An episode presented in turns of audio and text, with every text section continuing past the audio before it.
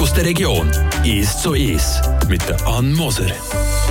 Radio FR 1 zu 1 Talk heute wieder mal aus dem Papiorama. Ich bin wieder mit der Peggy Rüeg unterwegs. Sie ist Kuratorin vom Papiorama, die Verantwortliche für den Tierbestand hier.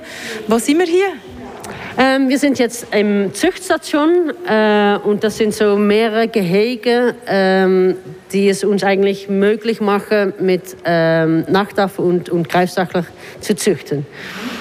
Weil ihr züchtet eben, wir haben ja in unserem ersten Interview schon darüber geredet, ihr seid verantwortlich, oder du bist verantwortlich für zwei Studbooks, wie man das nennt. Das sind ähm, Zuchtbücher, eben für die beiden Tiere, für den Grauhand, Nachtaff und für einen brasilianischen Greifstachler, muss ich da ablesen. den haben wir hier gerade vor uns. Also das Einzige, was ich gruselig finde, ist der Riesenschwanz. Gege, gege. ja, das ist ein Greifschwanz. Ähm, und äh, ja, sie leben einfach halt immer in Bäumen und haben dann so die Möglichkeit, sich da auch äh, sicher zu bewegen. Sie haben einfach ein, ein fünfte Hand oder Fuß, ja. ja. Der brasilianische Greifstachler, was ist das für ein Tier? Wo lebt er? Wie alt wird es? Ja, ein paar Fakten. Ja, also ähm, es, es, ist noch nicht so ganz viel bekannt äh, über die genaue äh, Lebensweise im Wildbahn. Es sind eigentlich große Igel mit einem Greifschwanz, die vor allem nachtaktiv sind. Und eben auch in Brasilien. Und, unter anderem, ja. Aber Suriname und äh, ah. äh, genau, ja. Jetzt eben, wie gesagt, ihr habt ein Zuchtbuch zu diesen Greifstachlern. Ähm, das heisst, ihr tut die hier züchten. Wie läuft das? Also ich meine, das heisst, ihr müsst zuerst mal Bärli zusammensetzen, oder? Nehme ich an. Genau, genau. Also ähm, es ist so, dass ähm, es hat verschiedene Zoos ähm, mit Greifstachlern. Äh, und alle Tiere von das Zuchtbuch sind in einem Programm, Computerprogramm. Und das hilft mich äh, eigentlich zu berechnen, sozusagen, welche Paare am besten zusammen Nachwuchs bekommen würden. Aber wir haben äh, recht viele Kreisstachler. Es hat im Moment äh, 42 Tiere in Europa.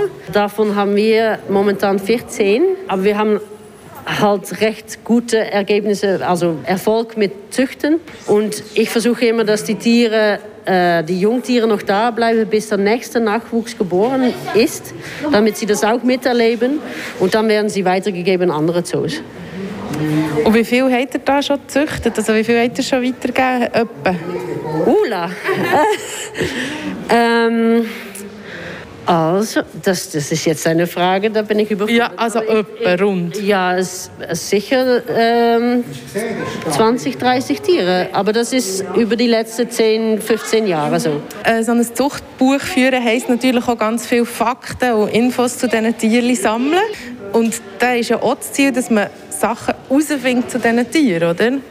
Genau, also ein, ein Beispiel ist, ähm, in der Vergangenheit haben Greifstachler in, in in Zoos, aber vielleicht auch im Wildbahn, aber vor allem in Zoos, äh, ein Problem gehabt und das sind äh, Magensteine. Die haben so äh, Minerale gesammelt im, im Magen und das hat man von außen nicht bemerkt. Das, man hat nichts anderes gesehen an das Tier, hat sich normal verhalten, hat, hat normal gegessen.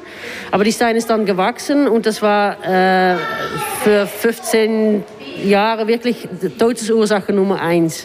Weil man das dann sieht, äh, wenn ein Tier stirbt und man hat eigentlich keine Ahnung wieso, dann, dann macht man eine, eine Nekropsie oder Pathologie. Und dann findet man ja so einen Stein. Und dann äh, haben wir gedacht, ja, da, da muss es doch etwas geben, das wir ändern müssen, damit das nicht äh, passiert. Weil wenn, wenn sie die Steine im Wildbahn auch entwickeln würden, dann, dann hätte es diese Arten schon längst nicht mehr gegeben. Und dann haben wir vor allem im in, in Bereich von Ernährung viel verändert. Und dann war das tatsächlich die Lösung. Und seitdem, wir, wir füttern jetzt mehr Raufhasen, weniger Früchte. Und seitdem haben wir keinen Stein mehr gehabt. Das andere Zucht Buch, das ihr führt, ist eben zu dem Grauhand Nachtaffen. Ich glaube, der ist etwas komplizierter zum Züchten als der Stachelbär. Ich weiß nicht, wie es heisst. Ich kann mir es nicht merken. Greifstachler. Greifstachler. Der Nachtaffe ist etwas komplizierter. Wir reden näher noch über den. Ähm, zuerst gibt es hier noch ein bisschen Musik auf Radio FR. Ich bin wieder mal im Papiorama unterwegs, heute mit der Kuratorin, mit der Peggy Rüeg.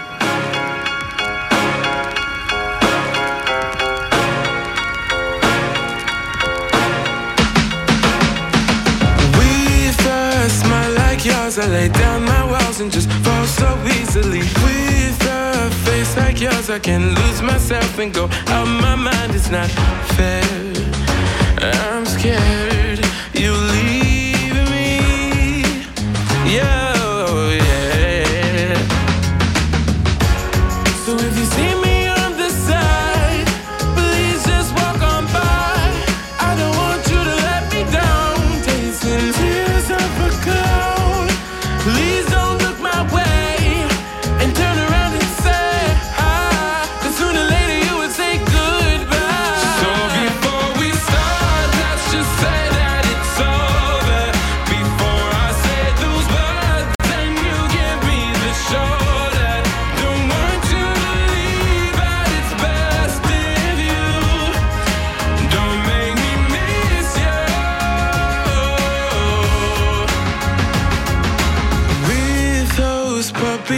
you could tell me lies and I just believe you. With those angel kisses, daydreaming of us in a cathedral, I swear.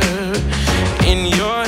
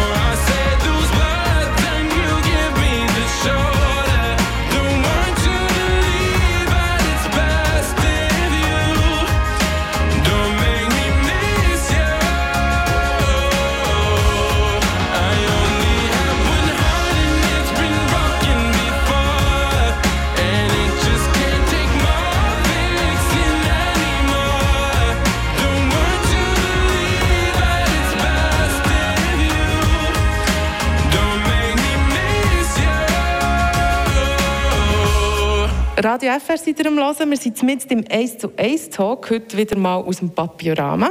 Im Interview heute Peggy Rüeg. Sie ist Kuratorin und verantwortlich hier für den Tierbestand. Und im Rahmen von diesem Job machst du eben ähm, die Zuchtbücher. Statbooks nennt man das. Sprich, ihr habt zwei Tiere hier, die ihr züchtet. Das eine ist der Grauhand-Nachtaffe. Und das ist, glaube ich, recht eine komplexe Sache, den zu züchten, gell? Also Züchten an sich ist nicht so kompliziert, äh, aber das, das- Management vom Zuchtbuch ist, ist ein schwieriger. Und das hat äh, einfach mit das Verhalten vom, vom Tierart zu tun. Äh, zum Beispiel die Greifstachler äh, kann man auf x verschiedene Weise zusammenstellen. Da kann man eine Gruppe halten von mehreren Weibchen mit ein Männchen oder ein Männchen, ein Weibchen. Man kann auch Weibchen zusammenhalten, man kann Männchen zusammenhalten und die, es geht die Tiere gut. Bei Nachtaffe ist das eine ganz andere Geschichte. Ähm, Nachtaffe sind wirklich monogam, äh, paaren sich fürs Leben. Ähm, und was da schwierig ist, ist, dass man nachher ähm, nicht, also viele Zoos haben als, als Zwischenlösung, vor dass sie neue Paare bilden mit einer bestimmten Tierart, dass sie ein, ein Single-Sex-Group ähm, machen. Das heißt, dass das nur eine Gruppe äh, ist, die nur Weibchen enthält oder nur Männchen. Und das ist mit Nachtaffen nicht möglich. Die, die akzeptieren einander nicht. Ähm, sicher nicht, wenn sie, einander, wenn sie nicht von der gleichen Familie sind. Ähm, aber was wir als was ich als Zwischenlösung quasi entwickelt habe, ist, dass ich eine Familiengruppe wachsen lasse. So jedes nach, jeder Jungtier, was geboren ist, bleibt in der Gruppe, bis das älteste Jungtier so alt ist, dass es eigentlich von der älteren äh, die Gruppe verlassen muss und eigentlich rausgeschmissen wird, sozusagen. Und in, auf diesem Moment, und das ist wirklich ein wichtiger Moment, auch dass die Tierpfleger das, das richtig beobachten, haben wir angefangen, dann alle Nachwuchs, die älter als ein Jahr sind, aber vom gleichen Geschlecht, von der gleichen Familie, gleichzeitig aus die Familiengruppe zu nehmen. Und das bildet dann zum Beispiel eine Gruppe von drei Weibchen, drei Geschwister die dann noch so ein, zwei, vielleicht drei Jahre zusammenbleiben können ohne Probleme, bis ich die dann einen Partner finden kann. Aber das macht das Management von diesen Nachtaffen sehr viel schwieriger, weil man immer, also eigentlich von Anfang an, das, das, die richtige Entscheidung, den richtigen Partner finden muss.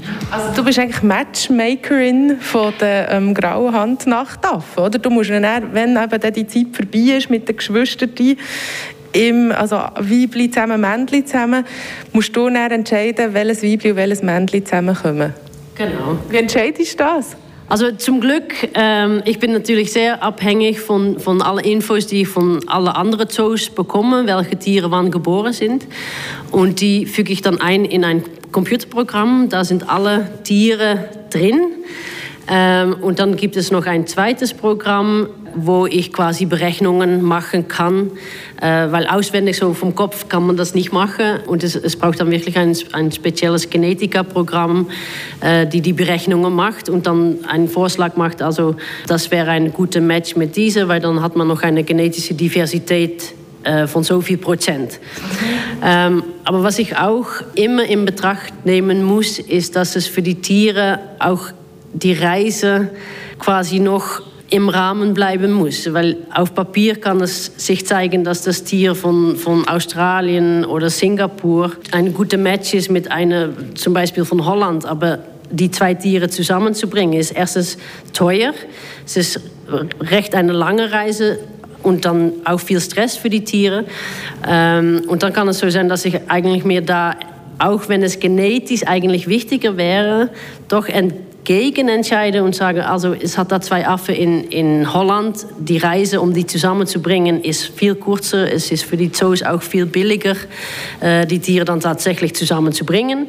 Und dann, dann würde das die Vortritt bekommen. Aber es ist immer ein, ein Spiel zwischen beiden, was die bessere Lösung dann in diesem Moment ist. Ah, jetzt, ja, natürlich zuerst gedacht, du tust nur für ähm, die Nachtaffen hier im Papiorama Partner suchen, aber du tust echt für ganz Europa oder die ganze Welt sogar? Also nicht die ganze Welt. Es, gab, es ist äh, unter EASA ähm, hat es, zum Beispiel Singapur ist, ist untergeteilt bei EASA. Ähm, EASA ist die European Association of Zoos and Aquariums, he? nur dass wir das nochmal gesagt haben. Genau. Äh, nee, aber das stimmt tatsächlich. Ich bin eigentlich der, der, der europäische Dating Service für, die Nachtaffen. Und dort kommt es nicht darauf an, auf die Chemie, ob die Chemie stimmt zwischen diesen Tieren. Also die werden einfach so zusammengesetzt, wenn sie sich nicht mögen, ist egal. Weißt du, gibt es das auch bei dir? Also das gibt es tatsächlich. Äh, bei Nachtaffen ist das eher weniger der Fall. Oder man merkt das wirklich ganz am Anfang schon, dass es nicht so ganz gut äh, die, die richtige Chemie gibt. Aber das ist eigentlich eher selten, weil meistens ist es so, dass die Tiere schon eine, eine Zeit alleine sind, bis sie dann ein Paar formen. Und das werde im, im Wildbahn ja auch passieren. Da haben sie auch nicht, können sie auch nicht zum, äh, zum Terrasse oder Disco gehen und sagen, ah, vielleicht, das wäre doch interessant. Da, da trifft man einander auch irgendwann mal auf einem Ast hoch in die Bäume. Aber es gibt tatsächlich Tierarten, wo man das sich wirklich gut überlegen muss, ob das jetzt zusammenpasst oder nicht. Also ein Beispiel ist, ist äh, afrikanische Wildhunde da haben sie herausgefunden, dass es zwei verschiedene Typen Pheromonen gibt. Und wenn man zum Beispiel Pheromon A und B, ein Hund A und ein Hund B zusammen tut, das, das klappt nicht. Aber A und A zusammen klappt wunderbar und B und B auch. Aber von außen sehen die genau gleich aus. Aber das ist zum Glück, das Problem habe ich dann eher nicht bei der Nachtaffe und auch nicht bei der Greifstachler. Also beim Nachtaffe ist aber das Problem so ein bisschen Gen und ähm, dass sie eben müssen, wie von den Gruppen her, man sie nicht einfach auch kann zusammenlassen wenn ich die richtig verstanden habe. Ist das so ein bisschen das Komplizierte? Genau, und das ist, hat auch noch einen Teil, ähm, dass es noch nicht so ganz klar ist, ob die Population in ganz Europa wirklich die gleiche Art ist. Es gibt ganz viele verschiedene Arten und Unterarten. Und wir sind auch gerade dran, äh, wir haben im letzten Jahr äh, DNA-Proben gesammelt in alle Zoos, also von allen Affen, die, die quasi in der Founder, in der Anfangslinie sind, damit wir ähm, in Kopenhagen das ganze DNA untersuchen können und dann wirklich bestimmen, ob die Population auch wirklich, wirklich die gleiche Art ist oder nicht. Merci vielmals, Peggy Rüeg, Kuratorin ähm, hier im Papiorama. Letzte Frage. Affli möchte ich immer gerne streicheln und anlängen und auf mir haben. Ich weiss, das darf man nicht und so, aber hast du das schon mal dürfen, so einen Nachtaffen auch ein streicheln? Also gibt es solche, die mit Nähe zu den Menschen auch ein suchen oder geht man dem ganz aus dem Weg? Ähm, also was, was uns sehr wichtig ist, ist, dass es immer auf wederseits Vertrauen und Respekt passiert. Wir fordern eigentlich nicht, dass wir alle Tiere hier zahm machen, aber es, es ist halt so, dass wenn die gleiche Tierpflege jeden Tag für ein Tier sorgt und das Tier vielleicht auch mal krank wird, dass man dann schon Zugang haben muss und, und näher drankommen kann. Aber das das muss immer für beide Parteien stimmen. Das muss für die Tierpfleger stimmen, dass das Tier überhaupt so nah kommt, weil es gibt auch Tierarten, wo man das vielleicht nicht so gerne hat. Äh, aber es muss auch tatsächlich für das Tier stimmen und, und die Bereitschaft zeigen, dass er Kontakt haben will und zu welchem Punkt eigentlich. Gibt es hier ein Tier, das dir am nächsten ist? Also, ähm, wir haben leider äh, vor einigen Monaten uns verabschieden müssen von einem Greifstachler. Also wir als Tierpfleger, wir mussten mit Tiernamen arbeiten, damit wir keine Misskommunikation unter den Tierpfleger haben. Äh, und das war Greifstachler Kelly. Und sie war wirklich sehr alt und die habe ich auch betreuen können, auch in die letzten Tage. Und das war sehr speziell. Aber sie hat mich sowieso ganz viel gelernt über, ins Allgemeine über Greifstachler.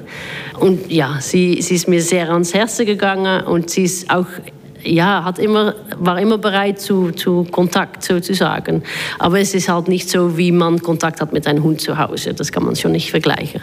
Also man kann so ein bisschen weniger gebig streicheln. Das kommt noch dazu. Merci vielmals, Peggy Rüeg, für das Interview. 1 zu 1 auf Radio FR, wieder mal im Papierama. Die ganze Serie gibt es zum Hören auf radiofr.ch. Der Tag aus der Region ist so ist. Aus Podcast